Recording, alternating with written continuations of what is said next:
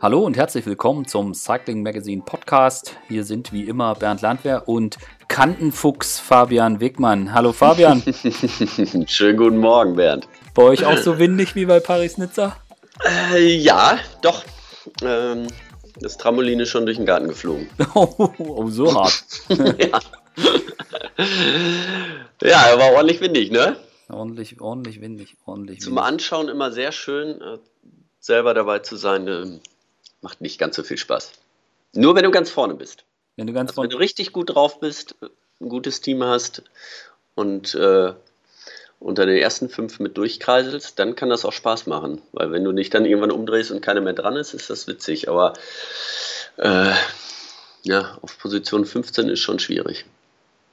Bei dem Wind. Aber bevor wir jetzt, bevor du mir nachher erklärst, wie unser 60 Kilo Kolumbianer Igen Bernal das macht, dass der da auf der, auf der Windkante vorne mit rumkreiselst. Kann ich gleich mal Position.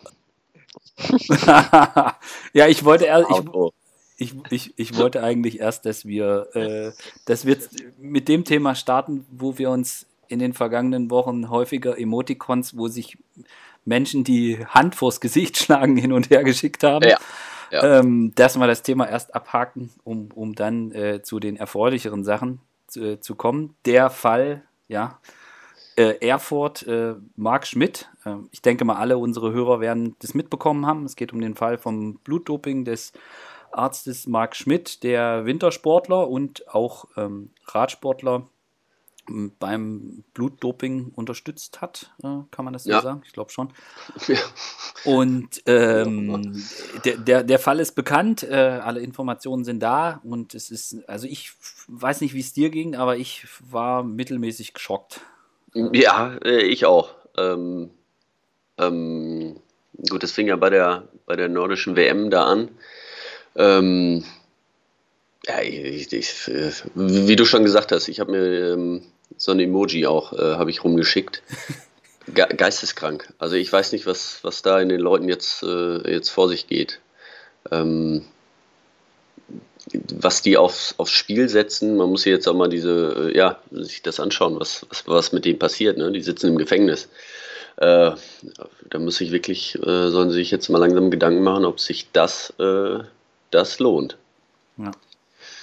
Ja, nee, also das war, äh, ja, ich, äh, Kopfschütteln. Also ich, ich weiß auch nicht, wie man, wie man da, äh, ich glaube, da helfen nur noch Psychiater. Ähm, Ja. da, weil mit normaler, äh, normalen Menschenverstand äh, kann man das auch nicht mehr erklären. Ähm, das waren jetzt auch, was ja auch so ist, das waren ja jetzt keine absoluten Weltklasse-Athleten. Also ich, ich, da geht es auch nicht um Millionen. Ähm, das muss man sich ja auch mal ähm, so überlegen. Ja? Also äh, da gerade im Langlauf auch. Also ähm, das sind Staatsangestellte.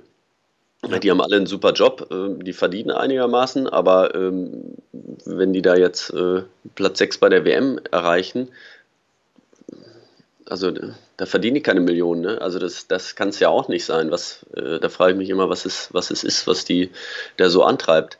Ja. Also ich, schwer nachzuvollziehen. Gut, ich meine, wenn man, wenn man so weit geht, warum dopen sich Hobbysportler für Hobby-Events? Überhaupt. Das ist, ja, natürlich. Ja. Das ist, stehen wir auch bei dem Punkt. Äh, ja, also was, was ich erschreckend fand, war jetzt bei der Geschichte, ähm, also aktuell werden ja noch die, wird ermittelt, die Informationen werden zusammengetragen, einige Sportler haben gestanden, das gemacht zu haben.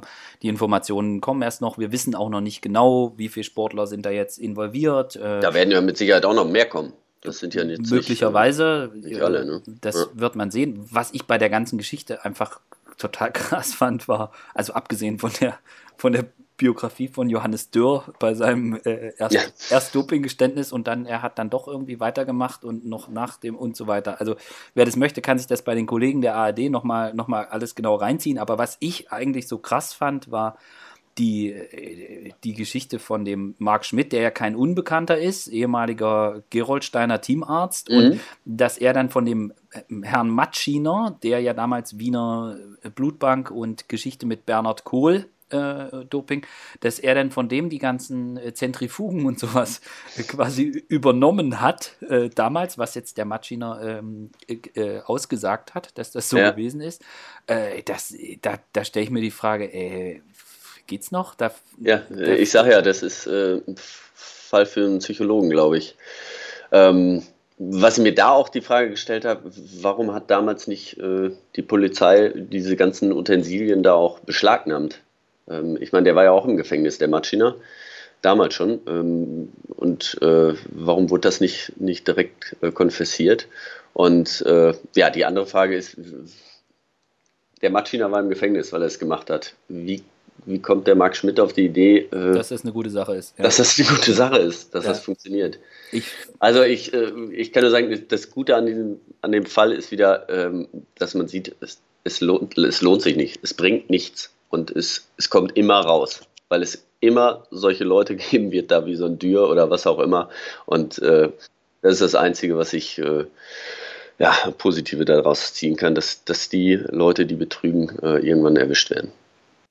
Also ich, wie gesagt, ich verstehe es auch nicht alles. Sie sollen das jetzt ermitteln. Das ist gut, dass die Sache ermittelt wird, dass es, da, dass es läuft. Es ist nicht nachzuvollziehen. Und ich muss auch ganz ehrlich sagen, als dann das Geständnis von äh, Georg Breitler kam, ich war wirklich geschockt, weil ich das von Breidi, wie ich ihn kennengelernt habe. Es ist jetzt nicht so, dass ich ihn jetzt mit ihm befreundet wäre oder so, aber man spricht ja miteinander und man verfolgt so ein bisschen und man weiß auch ein bisschen was aus dem Umfeld und ich hätte das wäre im Leben nicht auf die Idee gekommen. Äh, also indem man, wenn sowas kommt und es sollen auch Radsportler involviert sein und äh, dass man, dann fängt man natürlich an, irgendwie zu überlegen, okay, wen gibt es denn da in dem Kreis und wer hängt da vielleicht dran? Das ja ganz, macht man ganz automatisch, ja. Aber, ja. aber auf Breidi wäre ich im Leben nicht gekommen. Ja, das, das ist wirklich traurig. Aber ähm, ja, da sieht man auch, nur weil einem der Mensch sympathisch ist, heißt es nicht, dass er. Also er, er ist ja mit Sicherheit nicht grundsätzlich ein schlechter Mensch. Das, das muss man jetzt nicht sagen. Aber irgendwas äh, ist halt doch im, im Kopf schiefgegangen, äh, dass er diesen Schritt äh, geht. Ne? Ähm, also ähm, er dobt. Er, er, ist aber jetzt, das will ich einfach sagen, er ist mit Sicherheit, ne, er ist kein Kinderschänder ja, oder ja. Äh, Dieb oder was auch immer, sondern ähm, er ist da in seinem, ja, in seinem Sport, in, in, seiner Denke, was, was den Sport betrifft, da ist irgendwas schiefgelaufen. Ne? Ja. Aber ähm, mich hat die Vergangenheit halt gelehrt, ähm, du kannst den Leuten nur den Kopf gucken. Also ähm, Reinkommen kannst du nicht. Ja. ja. ich hatte äh, einige Teamkollegen, von denen ich das wirklich nie gedacht hätte. Ähm, und meine Hand geht, geht nicht mehr für keinen ins Feuer.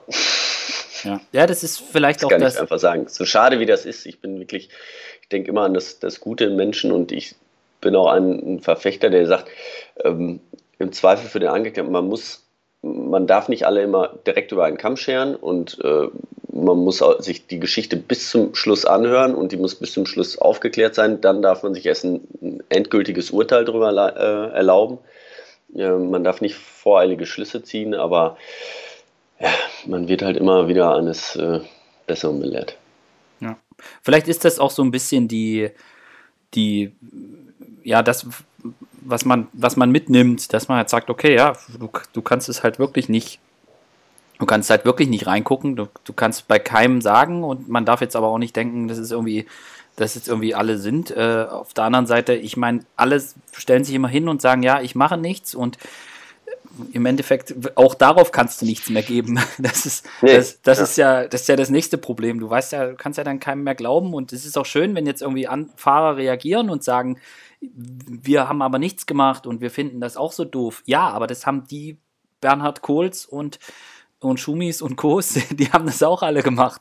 Die haben auch ja, alle gesagt. Wie der Dürr das jetzt gemacht hat, der hat halt eine riesen Plattform bekommen, äh, sagte, er ist geläutert und alles gut und er kommt wieder zurück und macht einfach so weiter. Ähm, ich kann nur sagen, das ist nicht der normale Sportler, Profisportler, normale Langläufer oder Radfahrer.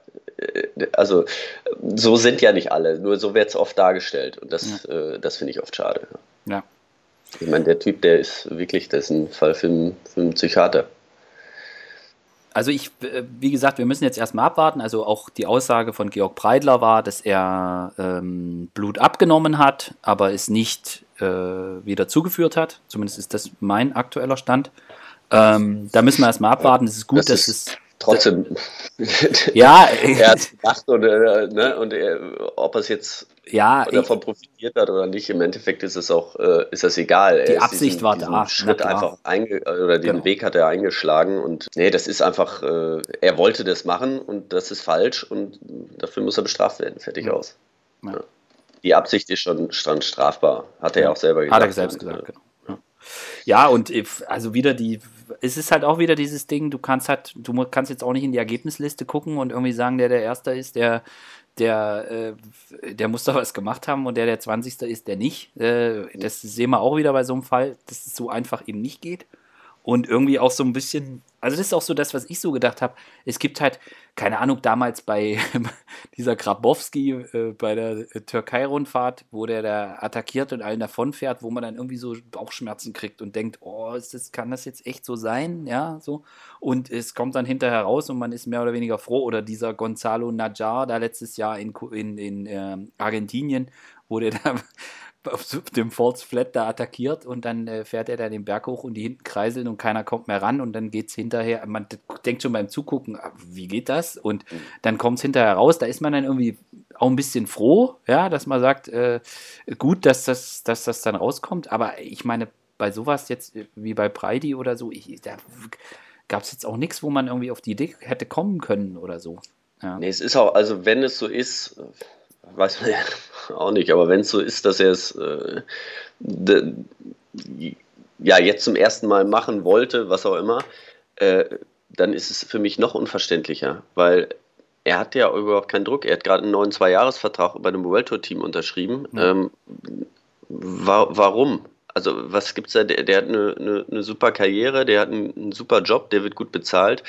Ähm, ja da ist nicht der große Druck. Der, der ist auch nicht als, als Topfahrer da angestellt worden, sondern als, als, äh, als Edelhelfer oder als Helfer einfach bei äh, Groupama FDG. Ähm, der musste jetzt nicht.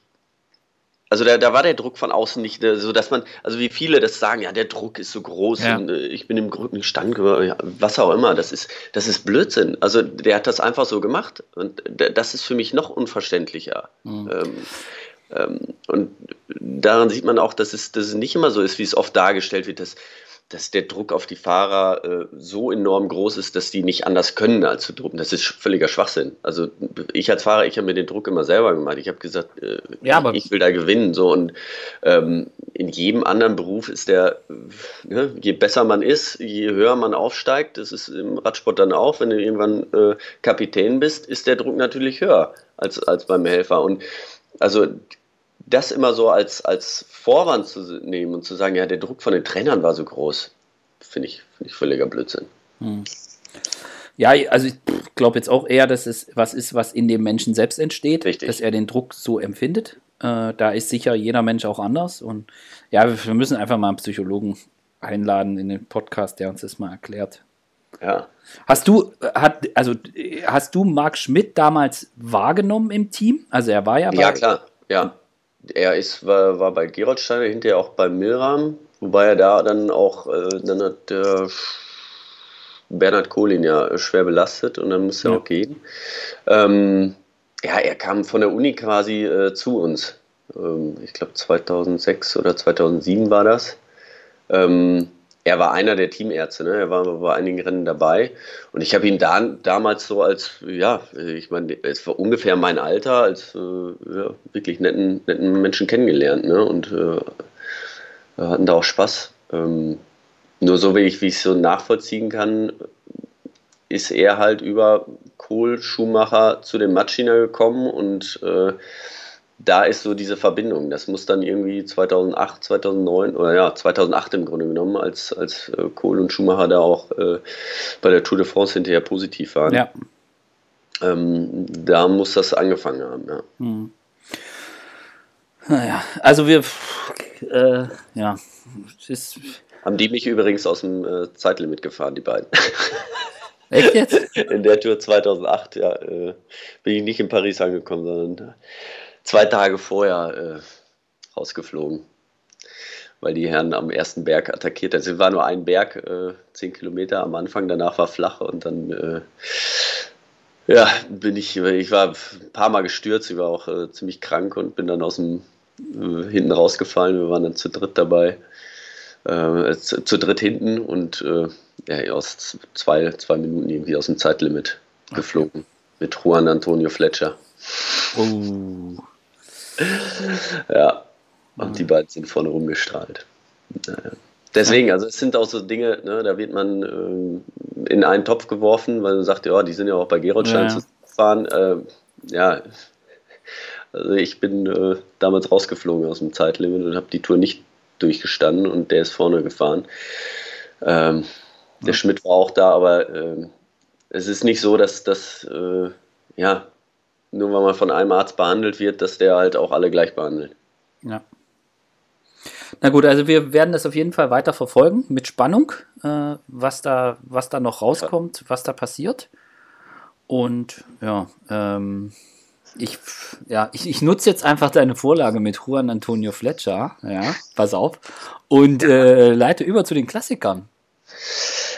Stark. Der, der einzige, ja. der einzige, also Fletcher, der einzige Spanier, also ich übertreibe jetzt, aber der einzige Spanier, den man durchaus hätte als Belgier durchgehen lassen können. Ja, richtig. Und der äh, auf Kopfsteinpflaster, auf Kopfsteinpflaster zurechtkam. Richtig, kannte Pflaster alles seins, äh, konnte er herausragend.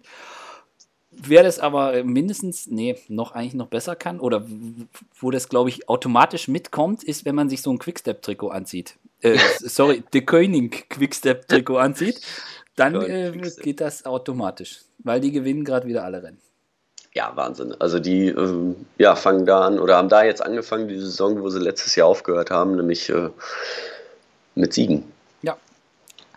Also wenn man mal einfach mal guckt, äh, ein Tagesrennen dieses Jahr, ja, äh, World Tour, Cale Evans äh, gewonnen, aber jetzt auch bei den, bei den belgischen Rennen geht es halt einfach weiter. Also Omlopet Newsblatt äh, stark, muss man, mhm. also das, das Team wieder extrem stark.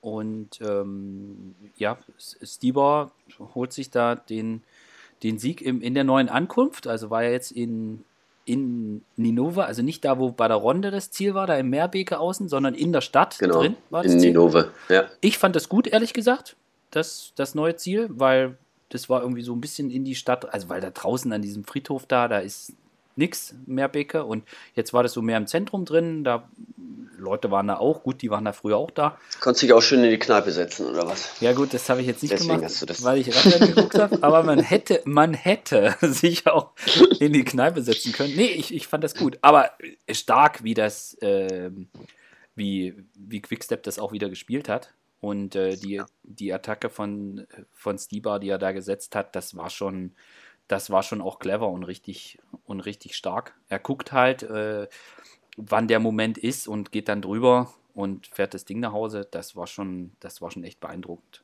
Ja. Und ja, die haben auch, die haben halt wieder auch diese, diese komplette Teamstärke, ne? Mit Yves äh, Lampard und Gilbert ist wieder wirklich stark diese Saison auch. Ähm, ja. Bob Jungels, äh, also das ist, da können die einfach äh, ihre Karten jedes Mal ausspielen. Und sie haben halt auch clevere Fahrer, das muss man auch einfach sagen. Ja, ja auch, auch bei. Äh, auch die bei, Art und Weise, wie sie fahren. Sie sind nicht nur stark, sondern sie fahren auch clever. Genau, und das hat, das konnte man halt auch schön sehen, also sowohl bei Körne Brüssel Körne, wo ähm, Bob Jungels gewinnt, was mhm. echt, also da war, war schon auch ein bisschen Wind und so und das war ein echt krasses, also schwer, sehr, sehr schweres Rennen. Und also ich, ich war in Belgien und habe dann hinterher noch mit ein paar Fahrern und so gesprochen und die haben alle gesagt, ey, pff, wir sind da dahinter gekreiselt und voll gefahren, aber die Lücke wird, wird halt einfach nicht kleiner zu dem. So. Also der, der Jungels war da extrem stark, aber das ist auch genau das, was er kann. Ich meine, ja. wenn du Lüttich Bastogne Lüttich gewinnst auf so eine Art, ähm, das ist genau das, was, was er kann, wo er seine Stärken hat. Und das ist auch einfach eine Maschine, der Typ. Aber ja, du hast. Ich kann ihn so ein bisschen mit, mit dem Cancellara vergleichen auch, ne? Ja. Äh, noch na, Berg, also er ist am Berg noch, noch stärker. Ja. Ähm, vielleicht im Zeitfahren nicht ganz so stark eben wie ein Cancellara, aber ähm, da ist eine gute Mischung raus. Ne? Der, also der kann halt richtig treten und wenn er seine 10 Sekunden hat, dann hält er die auch einfach. Ne? Ja, und dann kommt halt eben das, was wir dann auch bei, bei Strade Bianca oder so gesehen haben, wenn einer von Quickstep vorne ist, das sind halt in der Verfolgergruppe einfach mindestens noch drei blaue Männchen. Und sobald da irgendjemand auf die Idee kommt, hinterherfahren zu wollen, dann sitzt sofort entweder belgische Meister John Deere, Yves Lampard hinten dran, grinst ihn an und sagt, jo, fahr, ich komm mit. Und ja. so, äh, das ist, das ist halt einfach extrem stark. Also als Mannschaft. Und ich meine, wenn du dir anguckst, Omloop, Körne, Lissamont, Strade Bianche, jo, also im Endeffekt, äh, auch wenn wir wissen, für so eine Mannschaft ist, sind die ganz großen belgischen Rennen das Wichtigste. Ja, ja die kommen jetzt noch. Äh, klar. Die, die, trotzdem, die Saison, das ist schon einfach gigantisch.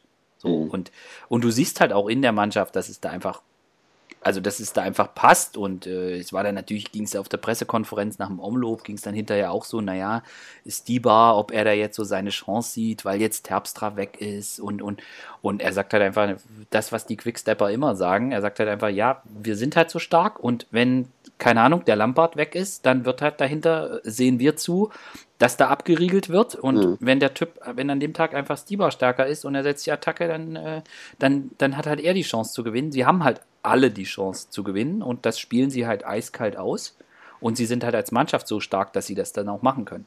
Und ja. Das ja, die haben auch, also ich, ich glaube, äh, ja, die haben, die haben halt auch die richtigen äh, sportlichen Leiter, die Jungs halt motivieren können. Also ja. das ist ja das A und O. Ich meine, sich eine, ja, eine Mannschaft zusammenzukaufen mit den besten Fahrern, wenn du genug Geld hast, kann das jeder. Nur äh, die besten Fahrer zu, zu koordinieren und, und äh, dann eine gute Stimmung reinzubringen. Das kann halt nicht jeder. Das ist ja beim Fußball auch, wenn du, eine, du brauchst eher so einen Motivator, ja. Du brauchst einen Motivator, der, der den, äh, äh, den Fahrern halt, halt sagt, wann, ähm, ja, das, das, ne, wenn, wenn einer mal zurückstecken muss und du, du weißt als äh, sportlicher Leiter, eigentlich hätte der, ist er sogar stärker gewesen. Und ähm, der ist jetzt vielleicht sogar so ein bisschen geknickt. Da musst du zu dem hingehen und musst den motivieren und sagen, so, beim nächsten Mal ist es deine Chance. Und das, ich glaube, ja. das kriegen die ganz gut hin. Und das hat man ja auch letztes Jahr gesehen. Es hat nicht nur einer äh, die ganze Saison gewonnen, sondern äh, alle, alle 24 irgendwie durfte jeder mal gewinnen.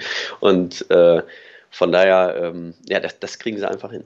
Ich glaube auch, dass das, das einfach in, ja, ja. Ich glaube auch einfach, dass es in dem Team jetzt unterdessen über die Jahre schon drin ist ich glaube, dass die das einfach wissen, da ist so eine Mentalität auch drin. Und hm, meine, klar, ja. so, so, Leute wie jetzt hier äh, Fitte, hier Wilfried Peters, äh, der, glaube ich, jeden Busch, jeden Strauch in Belgien mit Vornamen kennt. Das ist jemand, äh, der, der bei solchen Rennen halt dann auch enorm wertvoll sein kann.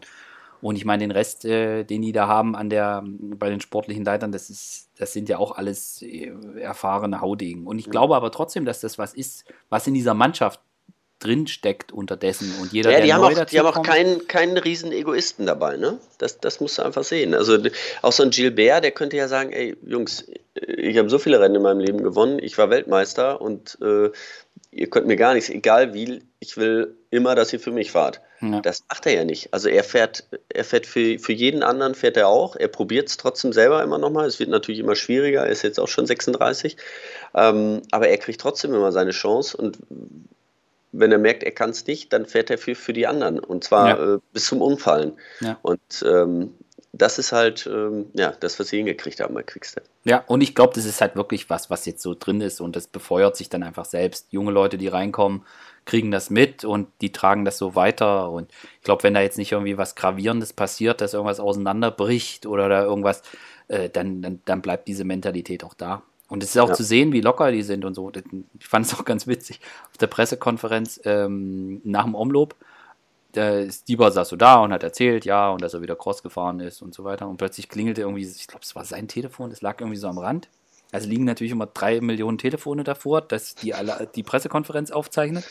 Und ähm, auf jeden Fall klingelte dann das äh, eine und dann guckte er so, und es war irgendwie sein, er guckte dann so rüber. Oh, Patrick Lefebvre ruft an. so, mit so einem Grinsen. Das war schon, das war schon echt witzig. Ja.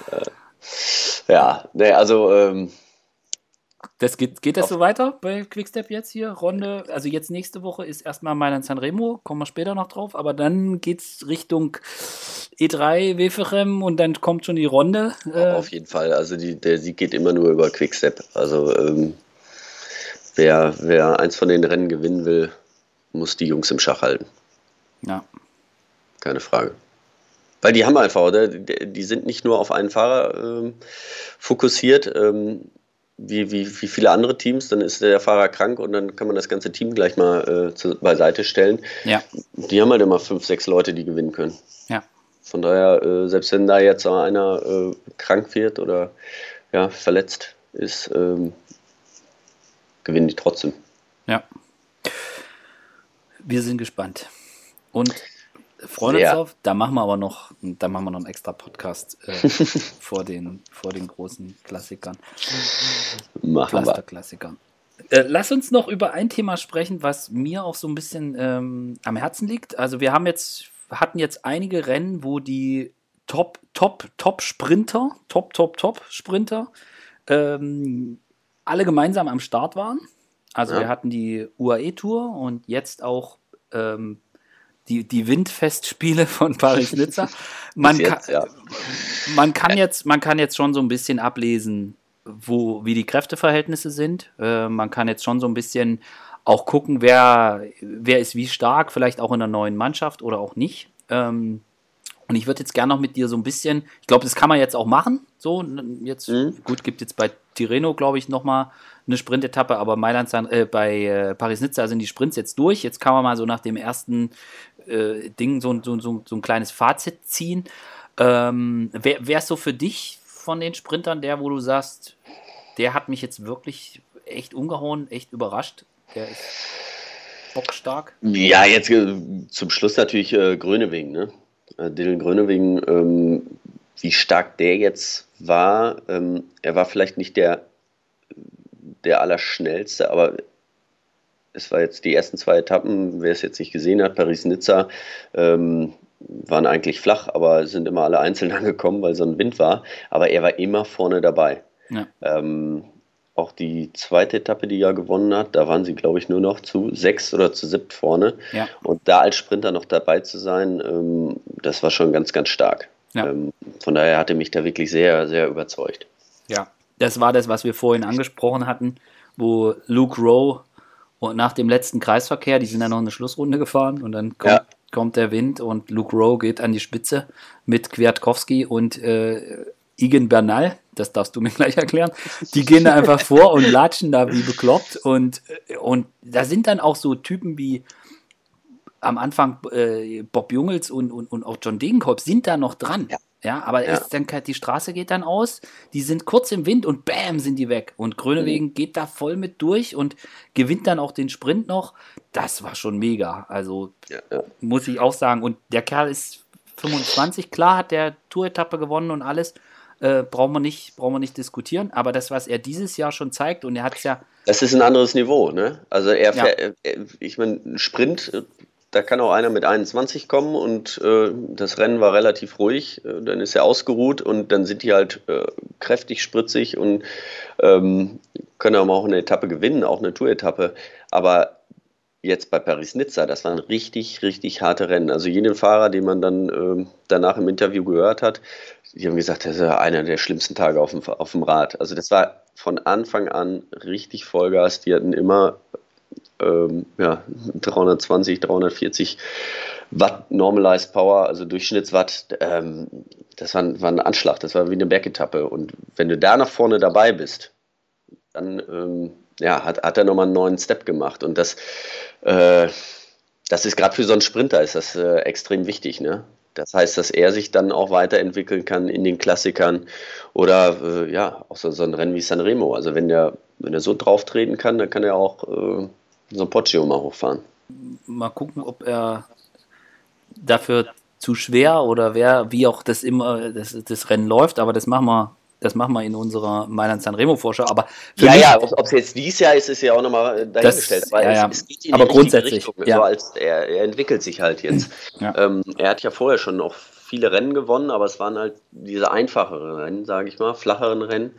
Ähm, wo er dann hinterher sehr endschnell war. Aber ähm, ja. wie gesagt, bei den Rennen jetzt Paris-Nizza bei den ersten Tagen, da muss man schon richtig drauf treten können, um da auch äh, im Finale davon dabei zu sein. Wir haben gesehen, John Degenkolb auf der zweiten Etappe, der wär, war mehr oder weniger eigentlich auch im Windschatten, vier Kilometer vor Ziel, äh, in der Gruppe drin. Der konnte einfach nicht mehr mithalten und der ist, glaube ich, nicht in einer schlechten Verfassung. Also ich glaube, nee. der ist ziemlich gut drauf. Ja.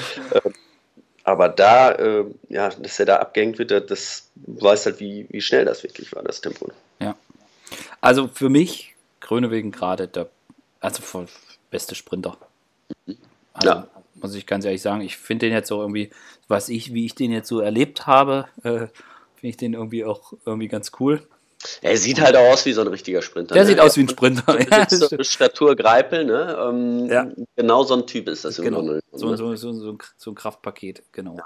Überall Beulen und Genubbel und ähm, aber trotzdem, trotzdem echt schmal im Oberkörper. Also das ist schon, das schon, muss man ganz ehrlich sagen, das ist wirklich jemand, wo man sagen kann, der kann die nächsten Jahre auch, äh, kann der da ganz vorne echt eine, eine Rolle spielen. ja. ja. E ja, Viviani hat mir auch gefallen. Mhm, ja. Also klar, ist ja Quickstep. Muss mal gewinnen, ne? ähm, ja, auf den bin ich auch wirklich mal gespannt. Ich glaube, das ist äh, für den wird auch, äh, kommen wir ja auch nochmal hinzu, aber Sanremo, glaube ich, auch ein großes Ziel. Ja. ja. Da bin ich mal gespannt, was die dann spielen mit so Jungs wie Alaphilippe und so. Aber das ist wieder ein anderes Thema. Also Viviani war in Australien gleich mit dem Sieg gestartet, hat jetzt auch bei der UAE Tour eine Etappe gewonnen. Mhm. Äh, Dort waren alle da, also die erst die Top 5 waren irgendwie Viviani, Gaviria, Kittel, Bennett. Ja. Ähm, also da, da waren schon die Guten mit da und er setzt sich auch dort durch. Da kann man echt sagen, stark. Ja. Für mich ein bisschen die Überraschung ähm, ist, wie stark äh, Sam Bennett ist. Mhm. Also das muss ich wirklich sagen, das ist echt, äh, also hat sich jetzt die, auch die dritte Etappe jetzt bei Paris-Nizza geholt. Das war die, genau. wo Grönewegen dann doch die Stäbchen gespürt hat. Wobei bei ihm sind es keine Stäbchen. Die, Sta die, die, Stampfer, die, Stampfer. die Stampfer gespürt hat ja. äh, nach seinen zwei Tagen, wo er die, den, den Wind geteilt hat. Ähm, mhm. und, und dann einfach nicht konnte. Und Bennett holt sich das Ding, hat bei der UAE-Tour die letzte, die letzte Etappe gewonnen, wo wo auch, wo er sich auch gegen, ja, also vor Gaviria und Jun äh, durchgesetzt hat. Da muss man wirklich sagen, richtig stark, was der dieses Jahr fährt. Ja, ja. Nee, also den, den Sprint, den hat er wirklich da, äh, das ist er auch grandios gefahren jetzt äh, bei der dritten Etappe bei Paris-Nizza. Und äh, ja, er hat jetzt schon ähm, drei Siege auf seinem Konto. Ähm, er ist auf jeden Fall motiviert diese Saison. Vertragsjahr.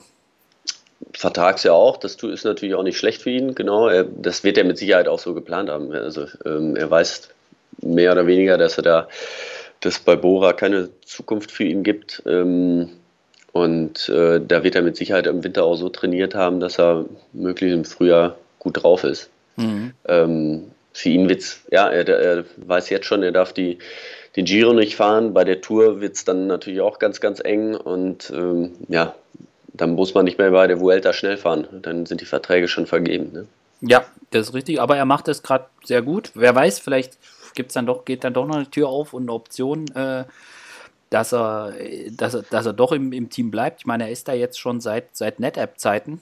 Ja, mhm. also das ist schon eine recht lange Zeit. Auf der anderen Seite, ich meine, der wird jetzt dieses Jahr 29.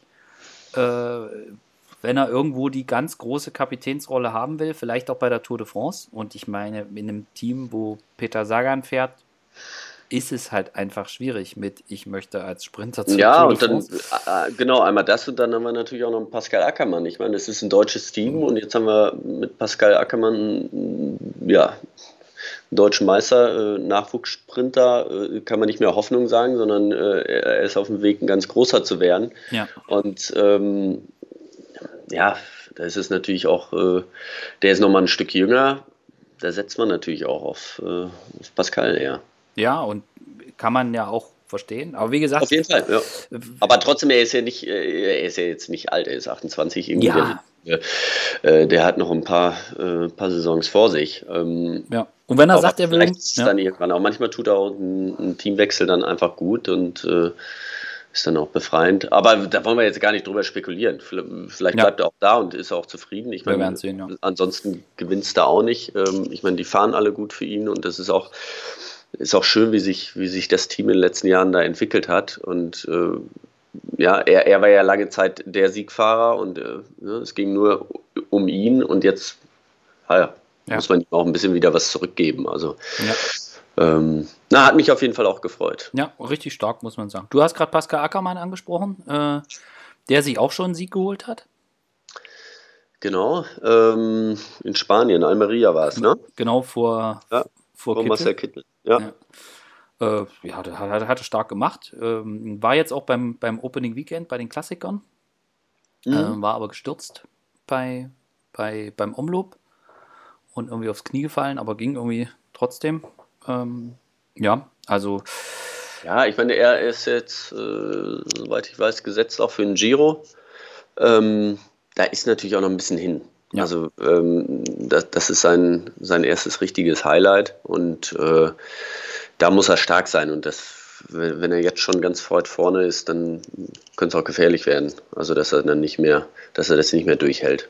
Ja, und aber er hat gemeint, er hat, äh, also er hat zu mir gesagt, er hat äh, super Beine gehabt und fühlt sich da auch wohl und ist gut aus dem Winter gekommen. Und das ist ja, das klingt ja, Ja, das ist, das ist auf jeden Fall gut, aber trotzdem musst du ja dann nochmal so eine Spitze setzen können. Ne? Ähm, also, äh, ähm, es geht ja immer so ein, so ein bisschen auf und ab mit der Form und äh, muss halt probieren, dass dann, wenn es wirklich drauf ankommt, und das ist dann bei ihm beim Giro, dass, es da, dass er da seinen Peak hat. ja.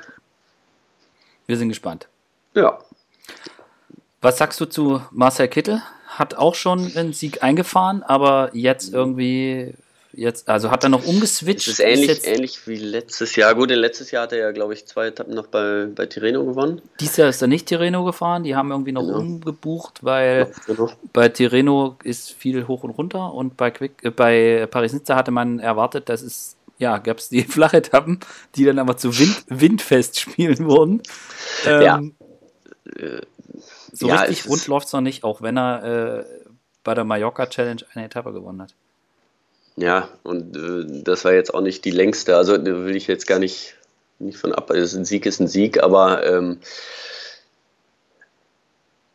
ja, äh, er ist halt nicht da, wo er eigentlich sein sollte. Ne? Ähm, auch das Team war nicht, Ja. war nicht präsent genug. Ja? Also er war oft, oft alleine. Ähm, ich meine, das war ein, ein Greipel auch oft. Äh, Und er war trotzdem vorne dabei, hat jetzt auch noch nicht gewonnen, aber ähm, nein, da fehlt irgendwie was. Und ähm, ich drücke ihnen wirklich die Daumen, dass sie, dass sie da die Kurve kriegen und sich zusammenreißen können. Aber äh, es fehlt so dieses, ne, was bei Quickstep mehr als genug vorhanden ist, dass, dass jeder für den anderen voll einspringt und da ist und dass sie zusammenfahren. Äh, das fehlt mir da einfach. Ja. Also er, Marcel war bei der zweiten Windetappe, war, hatte sich ja, eine, weiß ich, 20 Mann oder was waren da äh, in, der, in der ersten Gruppe und er war dabei. Mhm. Also das war schon stark. Die sind da auch lange in der Gruppe vorne mit rumgekreiselt. Das zweite Feld kam dann nochmal ran. Und das war dann auch so eine Situation, wo ich mir auch so gedacht habe, okay, äh, was ist jetzt da los? Also allen war klar, nach diesem Kreisverkehr kommt die Windkante. Und, Ja, sie sind ja vorher, 20 Kilometer vorher da schon vorbeigefahren. und du hast halt auch gesehen, als das Feld sich von hinten auffüllte, sie haben die, da waren jetzt sieben, sieben Jumbo-Fahrer da, ja. Mhm. Und es war klar, Komplett. wir müssen unseren Mann vor dieser Kurve vorne abliefern. So, weil danach, wenn es gerissen ist, brauchst du nicht mehr, brauchst du nicht mehr versuchen, wenn da vorne zehn Mann kreiseln und es sind halt so, so Trettiere wie Rowe und Co., dann brauchst du nicht mehr versuchen zu denken, ich kann da nochmal easy vorfahren. So, das heißt, Ja. es war allen klar, du musst vor dieser Kurve da vorne sein. So, und da war aber nicht, also es war von, also Marcel war da und es waren auch noch zwei Teamkollegen da, aber es war überhaupt nicht zu erkennen, dass die versuchen, also die waren einfach nicht vorne. Da war Mhm. keiner. Man hat es dann hinterher gesehen, als es gerissen war, hat dann Nils Pollitt nochmal versucht und Marcel da aus dem Wind zu nehmen und so, aber es, sie waren halt einfach nicht da und ich weiß nicht, was da, also ob da schon der Stecker gezogen war oder. Ja, ich, ich, ich glaube schon. Also ich, ähm, das war extrem hart, ne? Das war, war ganz schwer und äh, das ist im Fernseher immer so leicht zu sehen und man sagt, ja, die hätten doch nur in der Kurve vorne sein wollen. Äh, Wollen alle. Das wollten alle, ne? Von den 80 über, übrig gebliebenen. Ich meine, die sind ja auch kurz vorher erst wieder zusammengelaufen, Ja. die, die beiden Felder da, die, die waren alle Anschlag. Ähm, das ist immer einfacher äh, gesagt als, als dann wirklich ge gemacht und äh, man muss sich auch, wenn wir das am Fernsehen sehen, sieht das immer so schön ruhig aus und wir haben ja auch, ne, dann denkt man mal, ja, der muss dann nur da rechts vorbeifahren. na, für die ist absolut Krieg. Ja? Die fahren ja mit 190 Puls durch die Gegend und äh, da peitscht der Wind und der Regen und äh, ähm, da ist es laut und kracht und sich da auch zu orientieren ist auch nicht immer leicht. Und ähm, also er ist nicht extrem weit weg, Marcel. Ne? Er mhm. war da, wie, wie, du auch gesagt hast, er war auch in der ersten Gruppe. Ähm, aber dieser Flow, der fehlt einfach. Ja? Also ja. auch ähm, das Vertrauen, ähm, ja, sie, sie, sie fahren, die, die Mannschaft fährt nicht zusammen und ähm, ja, dann ist halt doch so ein Grönewegen, der dann halt mal gleich zwei Etappen gewinnt, der einem dann auch die Show stiehlt und er braucht so, eine, so einen Befreiungsschlag, braucht er. Nur ähm, ja. Ich, ich drücke ihm wirklich die Daumen. Ich, ist, er ist so ein, so ein toller Mensch. Äh, ja, hat so viele schöne Siege schon eingefahren und wir wissen ja auch, dass, es, dass er es kann. Nur er braucht diese Initialzündung. Ja. Ähm, und ich wünsche ihm nicht nochmal so ein Jahr wie letztes Jahr. Ja, ja und das ganze Team scheint ja gerade, also die holen ja nichts. Also außer des, der Sieg von, von Marcel, den wir jetzt auch nicht kleinreden wollen bei der Trofeo Palma. Aber ja. es wäre jetzt schon gut gewesen, auch für die Mannschaft, wenn es jetzt bei der UAE-Tour oder so mal geklappt hätte. Wenn man da einfach mal einen Etappensieg geholt hätte oder wenn man auch bei den Rennen mal hätte Akzente setzen können. Irgendwie, sei es jetzt gerade Bianca oder wo auch immer, dass man da vorne mitmacht. Aber muss man mal gucken, vielleicht, ich meine, Ilno Sakarin fährt bei Paris-Nizza gar nicht schlecht. Äh, ist da noch, hat sich da bei, äh, im, im Wind ganz gut durchgeschlagen, war häufiger auch alleine, also wirklich mhm. alleine und hat trotzdem, und wir wissen, er ist jetzt nicht, er ist jetzt nicht der Steuerkünstler und kein zweiter Peter Sagan, so, der sich da geschmeidig durchs Feld und jede Kurve Wolle nimmt und so. Mhm. Aber er hat sich da durchgefeitet. Vielleicht klappt es ja jetzt dann da mit einem ganz ordentlichen Ergebnis. Und vielleicht kann das das Team so ein bisschen pushen oder so. Ich glaube, die Sache ist halt, die brauchen wirklich einen Sieg. Ne? Ja. Und äh, Zakarin ist halt einer, des, der ist extrem zäh und der kommt immer, der ist immer dabei und äh, das ist immer dasselbe bei ihm. Am Anfang ist er hinten und dann arbeitet er sich immer so Stück für Stück, weil er immer dabei ist, immer ja. wieder nach, nach vorne. Ist ein richtiger Rundfahrer. Nur ähm, er gewinnt halt nicht sehr viel. Ne? Und äh, wenn es dann hinterher doof läuft und er wird Vierter, ist das trotzdem ein Riesenergebnis. Ist, ist, ist ja super gefahren, Paris-Nizza, ne? vierter ja. Platz, aber der, das Team braucht ja so einen, ja. das braucht so einen, so einen Befreiungsschlag. Ne? Die müssen sich einfach hinstellen können und sagen, so, wir haben hier jetzt mal richtig was, was abgeliefert. Und da, ja, weiß ich nicht, ob das klappt. Ich meine, wir haben gesehen, äh, Sky ist gar nicht so schlecht drauf.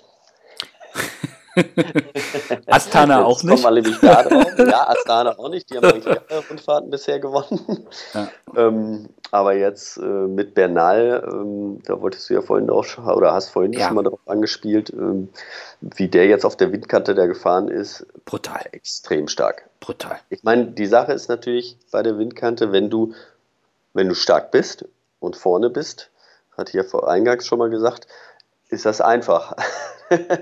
in Anführungsstrichen, ähm, dann, dann macht das auch Spaß. Aber wenn du immer vorne durch, durch äh, rotierst und immer nur in deinen ersten fünf bist und die hinten wegfallen, ja, dann ist das super. Ne? Dann kannst du auch, ähm, ja, im Endeffekt zählt der Output, ne, den du hast, also was du auf die, auf die Straße bringst. Ja, aber das ist, das ist das ja genau das Ding. Halt, ne? Das ja. ist ja genau das Ding. Ich meine, dass der Kerl mit Watt pro Kilogramm berghoch mit seinen, was weiß ich, 58 Kilo oder was der hat, äh, dass der da super ist, yo. Aber dass der jetzt da auf der Windkante da rumstrahlt, also ich habe mich gleich gefragt, was kann der eigentlich nicht? So, ja. ja. Und ja, aber wie gesagt, also das ist, das ist, er, er, lernt ja auch, ne? Also ich hatte ja letztes Jahr auch schon gesagt, er, äh, er ist oft gestürzt und ich meine, er ist noch ein sehr junger Fahrer, er muss noch viel lernen, aber das tut er auch. Und das sieht man. Also ähm, er wird von, von, von Rennen zu Rennen fährt er, fährt er besser, cleverer. Ähm, und ja, ähm, hat natürlich auch ein super Team, wo er sich dranhängen kann. Ähm, ich meine, bei der Windkante ist es so, wenn du ein starkes Team hast, ähm, dann darfst du da, ne, dann, dann fährt das von vorne, ähm, dann bist du in dem Team, dann musst du auch nicht so viel kämpfen, dann musst du nicht so viel Ellbogen zeigen, weil die lassen dich rein, ja, weil das ist, das ist einfach so, das ist ein Gesetz. ähm, wenn du da als Einzelkämpfer unterwegs bist, ist es immer wesentlich schwieriger. Ähm, von daher hilft ihm das auch extrem. Aber er setzt es halt auch um. Ja. ja, und also was du auch angesprochen hast mit Sky und ich meine, die holen dann mal schnell mit Kwiatkowski noch die Bonussekunden bei den Sprints. Da fahren sie halt zu dritt einfach vor und Luke Rowe winkt dann nochmal, komm, fahr jetzt mal vorbei. ja. das ist halt schon. Master, ja. Ja, aber Bernal echt, also da frage ich mich echt, was kann der nicht? Und der Kerl, ja. ist, der Kerl ist irgendwie 22. 22, ja. Und ich meine, der will dies Jahr irgendwie beim Giro rumgurken. Der wird jetzt auch noch nicht in aller Topster, Top, Top, Top Form sein. Äh, vermute ich mal. Also, das, das, ist schon, boah. Also, da bin ich, da bin ich echt mal gespannt. Ja. Ja, da können wir auch gespannt sein auf den Jungen. Wo? Wo? 97er Baujahr. Schön, gell? Hm? Habe ich angefangen zu studieren. ähm, ja, und, und jetzt gibt es ja auch wieder Gerüchte mit Team Sky und wie es weitergeht und äh, dass, dass da wohl Leute gibt, die sagen, sie haben Interesse. Und, aber das, äh, das besprechen wir jetzt an der Stelle hier nicht. Nee, machen wir nochmal wann anders. Äh, da machen wir einen Haken da wird auch noch. Äh, ja. Äh, da wird noch einiges.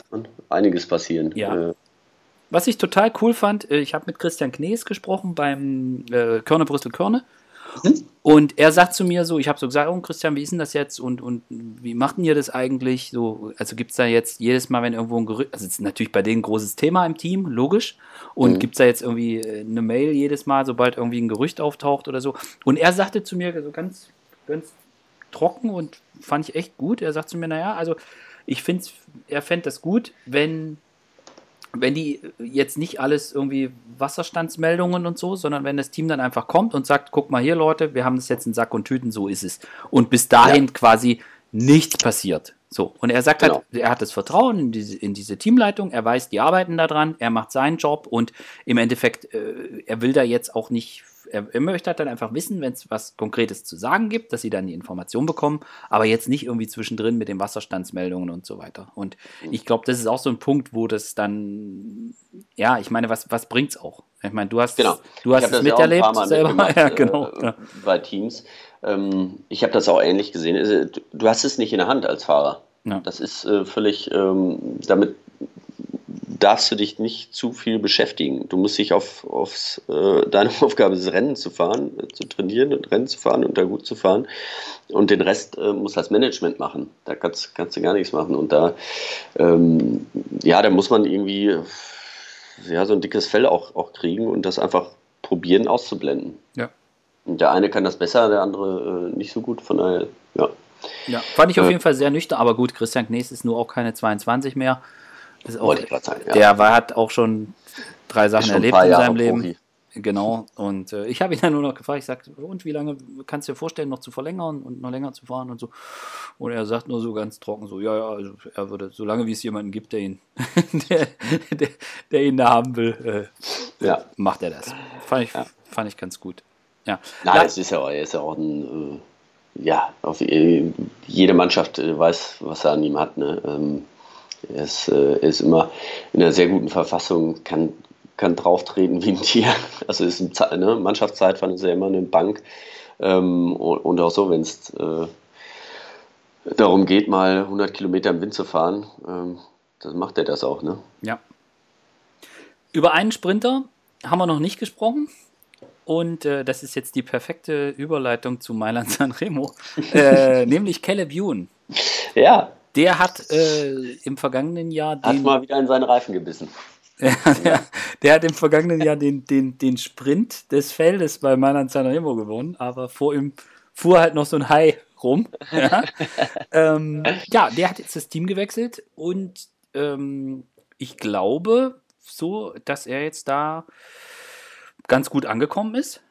Ich meine, ja. hat, ja. es hat er am Anfang hat so ein bisschen gehackt, hat man ihm auch angemerkt, dass er da, dass er da nicht so, nicht so ganz ja, nicht so ganz happy war. Das ist, er hätte gerne gewonnen. Also er hatte irgendwie äh, vor ja, alle, alle Kriterien erstmal gewonnen. Ja, ne? gut, aber das ist halt noch kein UCI-Sieg und dann merkst ja. du und alle gucken und dann kommt das natürlich auch. Die bösen Journalisten sagen, es ist ja kein UCI-Sieg und so. Aber ähm, dass er mega Power hat, hat er bei UAE Tour gezeigt und hat sich da in Hatterdam äh, den, den Sieg geholt. Richtig ja. stark.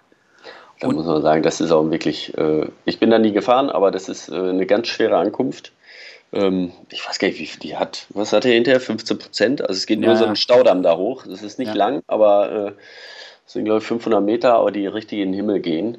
Und ähm, was jetzt nicht unbedingt, ja, für, für, für einen reinen Sprinter ist das äh, nicht unbedingt was, aber äh, klar, er ist klein, er ist, ist auch nicht so schwer. Äh, Richtig. von ja. daher, ähm, da hat er seinen Punch wirklich ausgespielt. Ja, ja. ich glaube, er hat, er hat auch, äh, ich glaube, das war auch ganz gut zu sehen und dann auch den Erfolg zu haben. Ich glaube, das war jetzt auch wurscht, dass es nicht in einem flachen Sprint war, äh, sondern ich glaube, dass ihm das schon durchaus auch Selbstbewusstsein gegeben hat. Und er hat dann bei den Windfestspielen von Paris-Nizza, er wird am, am, am ersten Tag. Der erste Etappe ist er Zweiter geworden. Wird er Zweiter hinter Grönwegen. Also ja. da sieht man auch, dass er, dass er schnell ist. Und ich, da wird, wird dann nochmal Zweiter jetzt hinter Bennett. Ich meine, klar, das hat, nicht, hat jetzt nicht zum Sieg gereicht, aber ich glaube, er ist jemand, der der jetzt schon auch so ein bisschen das Selbstvertrauen kriegt und ich glaube auch sich auch in dem, in dem neuen Team ganz gut zurechtfindet. Klar hat da Roger Kluge mitgenommen und so, aber das, äh, da bin ich auch mal gespannt, weil das wäre schon jemand, den man für Mailand Sanremo, wenn es zu einem Sprint kommt, wenn, ist das schon jemand, den man da durchaus auf dem Zettel haben muss. Mhm. Keine Frage. Also der ist, äh, ah, es wird wieder ein schönes Rennen da. Du bist selbst, glaube ich, 34 Mal gefahren? nee, ich hatte, glaube ich, nochmal geguckt, ja, elf Mal, glaube ich, ja. Einige Male. Ja. Immer ein schönes Rennen. Also ich bin da, äh, bin ja sowieso grundsätzlich sehr, sehr gerne in Italien gefahren. Das war irgendwie, äh, ja, ich habe das immer geliebt. Äh, einfach die, es ist alles ein bisschen lockerer, äh, Essen ist gut, Hotels geht aber eigentlich immer äh, doch besser im Schnitt als in Frankreich. Und ähm, ja, das war so das erste, erste große Ding immer äh, in der Saison. Ja. Malan Sanremo, klassischer Parcours, wir ewig langes Rennen. Äh, Im Endeffekt, du könntest dieses Rennen auch nicht im Fernsehen im Sommer zeigen, sondern es geht nur als erster Klassiker, ist meine These, weil es ist halt einfach bis auf die letzten 20 Kilometer bock langweilig. Aber du kannst. Ja, also die letzten 60 geht schon richtig ab. Also ja, da, als, Fahrer, ja. als Fahrer ist das natürlich noch was anderes mit Positionskämpfe und so weiter. Aber für den Zuschauer ist ganz schön. Also gerade die jetzt nicht alle Rennen sonst verfolgen, die können dann nochmal gucken, ach guck mal, der hat jetzt dieses Trikot an und die sehen jetzt so aus. ähm, aber so richtig, so richtig knallen tut es dann erst bei den letzten Kapi-Anstiegen. Genau. Und es ist halt auch mehr oder weniger ein Rennen, wo es darum geht, so lange wie es geht, Kraft und Energie zu sparen. Genau. Um also das Ende ist wirklich einfach noch was im Tank zu haben. Ja, also da muss man sich immer äh, verstecken, verstecken, verstecken. Ähm, Gerade die ersten 150 Kilometer, da ist, äh, je nachdem wie der Wind auch steht, also ähm, da zieht man sich dick an und probiert irgendwie nur äh, im Feld mitzurollen und äh, macht die höchsten Laufräder rein, die man, die man hat mit dem äh, höchsten Profil. Und äh, ja, erst wenn man unten am Mittelmeer angekommen ist, dann gibt es meistens nochmal eine größere Pinkelpause, ähm, dann wird sich umgezogen, ähm, das Rad gewechselt und dann geht es so langsam ab. Bei den, bei den letzten Capis da, da fängt dann so die, die Position dann an. Das ist dann im Grunde genommen wie ein, wie ein Ausscheidungsfahren, muss man das dann sehen. Ähm, ja, muss immer vorne mitfahren. Da darf natürlich nicht im Wind fahren, wie gesagt, ne? aber äh, es geht halt sehr wellig und rechts, links sind viele Kurven. Also man muss aufpassen, es ist sehr hektisch. Es ist nicht alles abgesperrt. Da steht auch gerne mal eine Mülltonne irgendwie noch im Weg oder ein Auto. Das, das ist jetzt, äh, jetzt auch nicht ganz ungefährlich. Deswegen muss man sehr, sehr gut aufpassen. Ähm, ja, bis es dann hinterher zum äh, Bocci und zu Pressa geht. Ja. Wo die ja, am, am Poggio mehr oder weniger die Entscheidung fällt. Ich weiß gar nicht, wann es das letzte Mal war, dass die Entscheidung vorm Poggio, ich glaube gar nie oder so. Ähm, aber das ist, wir, ja, haben, wir, ja. haben, wir haben das im vergangenen Jahr gesehen, wo äh, Nibali trotz Gegenwind attackiert mhm. und das Ding auch durchziehen kann.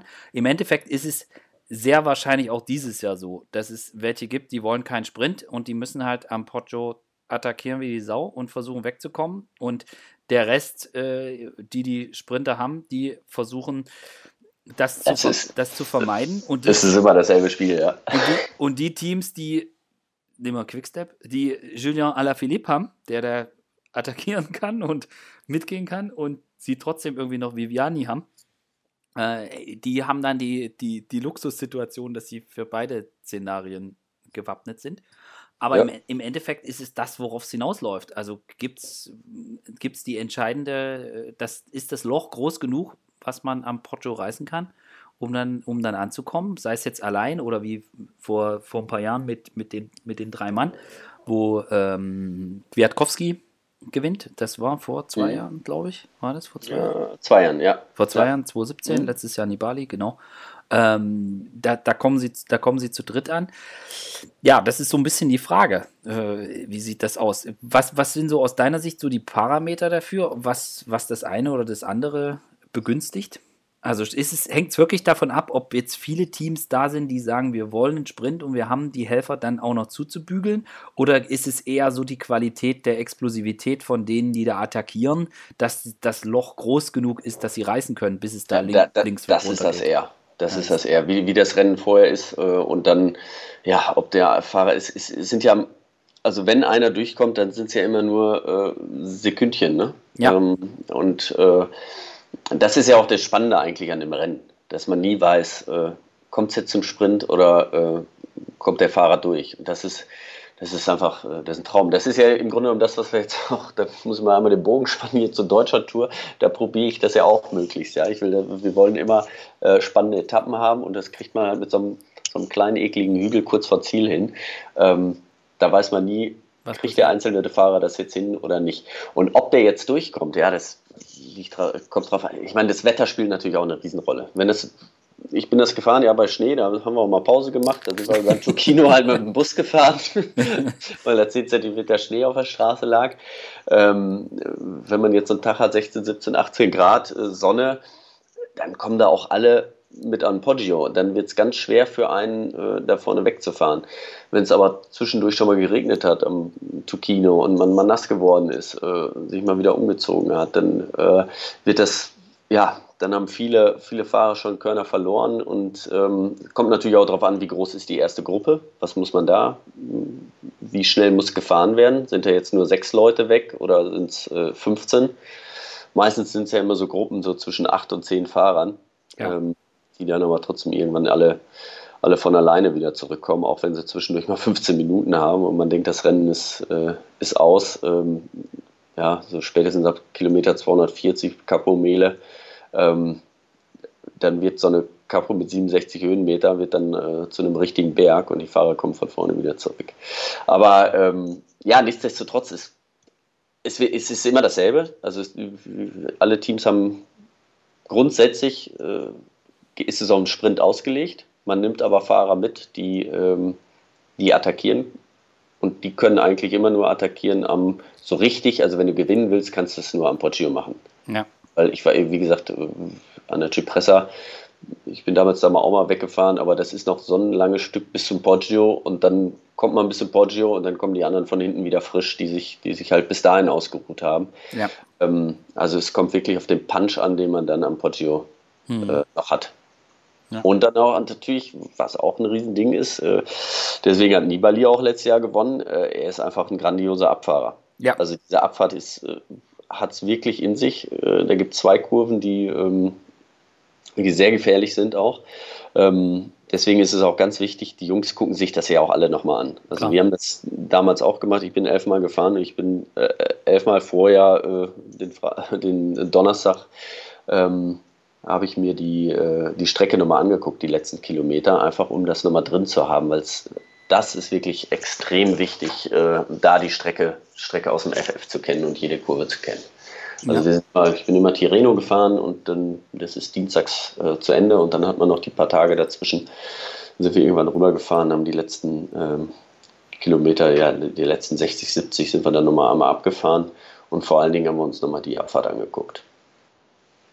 Weil du brauchst oben, ja, wenn du oben halt äh, fünf Sekunden hast und äh, in der Abfahrt halt nochmal fünf Sekunden rausfahren kannst, dann hast du zehn Sekunden und das kann dann hinterher äh, reichen.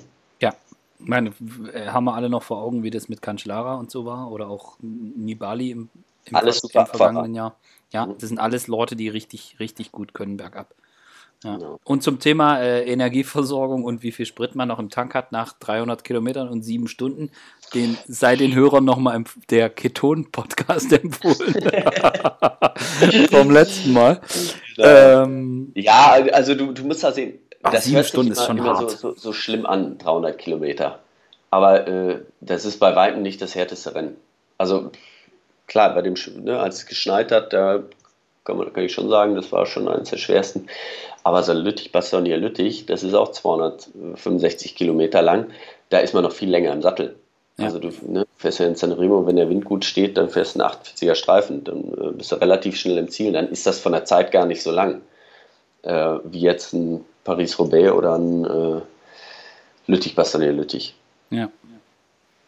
Weil, wie gesagt, die ersten 150 Kilometer oder 140 bis zum Turkino, das. Da bist du noch gar nicht wach. Normal, nee, da ja, habe ich auch mich oft äh, ordentlich dick einge eingepackt. Das sind die ersten Kilometer, die sind halt wirklich schnell. Und man hofft einfach nur, wenn man nicht in die Gruppe rein, äh, rein will, in die Spitzengruppe, hofft man, dass das möglichst schnell der Fall ist, dass da eine Gruppe weg ist und dass man nicht zu sehr schwitzt, weil man sich halt dick angezogen hat. Ne? Ja, also schnell, schnell vier Mann vorschieben.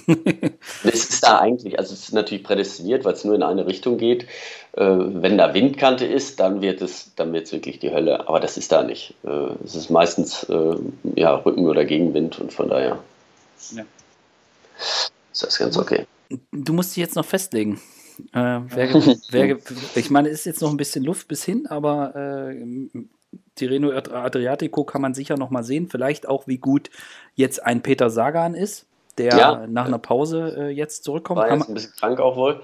Haben wir jetzt noch nicht gesehen, genau. Ähm, ja, gibt es einen, wo du sagst, also A, glaubst du, glaubst du Sprint oder glaubst du Gruppe? Und B, wer? ja, es war jetzt äh, ja lange Zeit immer ein Sprint und jetzt die letzten zwei Jahre ist eine Gruppe angekommen. Ähm, ich bin ja immer dafür, dass einer durchkommt, weil ich das einfach, äh, das ist immer das Spannendste, das finde ich immer super. Ähm, wie wär's denn mit unserem Weltmeister? Fährt er da? Auf meiner Liste steht er schon, deswegen, das müssen wir jetzt natürlich sehen. Jetzt sind wir noch ein bisschen, ist noch ein bisschen zu lang hin, aber ähm, ja. Möglich. Also gut gefahren ist er ja bei UAE. Ja. Äh, kann man, kann man nichts sagen. Ja. Ich meine, der ist natürlich auch endschnell. Ja. Also ich. Gut. Ja, es steht jetzt bei mir nicht ganz oben. ich sag, äh, Julian, Julien Alaphilippe gewinnt. Schon wieder. Ja. Der Typ ist. Also, mhm. Strade Bianca war schon echt beeindruckend. Ja, muss ich echt sagen. Also was er dort, ich meine, Vogelsang hat, so wie alle Astana-Jungs, dann kann der gerade äh, richtig treten. Ja. Und äh, das sah aber überhaupt, also es sah in keiner Sekunde so aus, als, als, als hätte er Schwierigkeiten. Nee, ja, überhaupt nicht. Er ist auch immer zwei Drittel le äh, leichter gefahren als Vogelsang. Ähm, das hatte mich auch gewundert. Also der auch, auch zum Schlussanstieg ist Vogelsang einen sehr dicken Gang immer gefahren. Ähm, und wie der auch gerade berghoch. Alaphilippe ist ja einen schönen kleinen Gang gefahren und äh, konnte immer noch mal einen, einen besser sitzen. Ne? Ja. Also ich habe da auch noch diese Bergankunft da, also die, wo es dann nicht ganz, war keine richtige Bergankunft, ging dann noch so ein bisschen runter.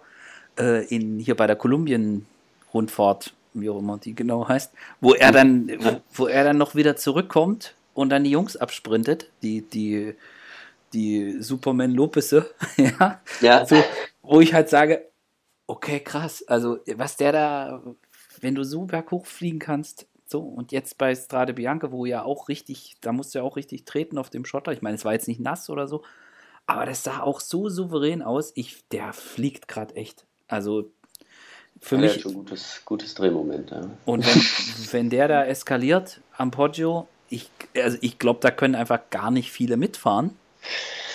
Und, äh, und da bin ich mal gespannt also da ich, also für mich ist das, ist das im Moment der absolute Top-Favorit.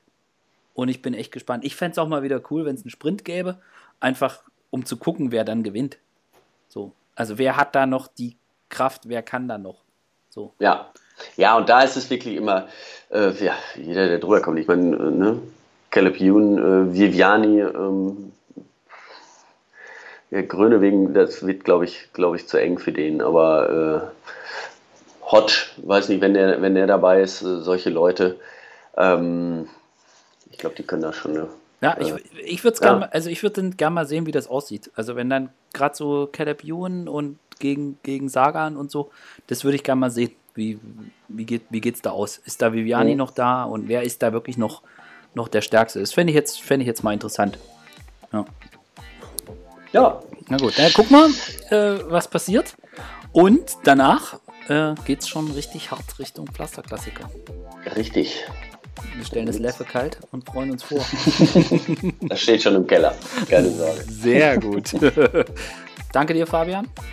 Danke dir, Bernd. Danke an alle fürs Zuhören und bis zum nächsten Mal. Bis zum nächsten Mal. Ciao, ciao. Tschüss.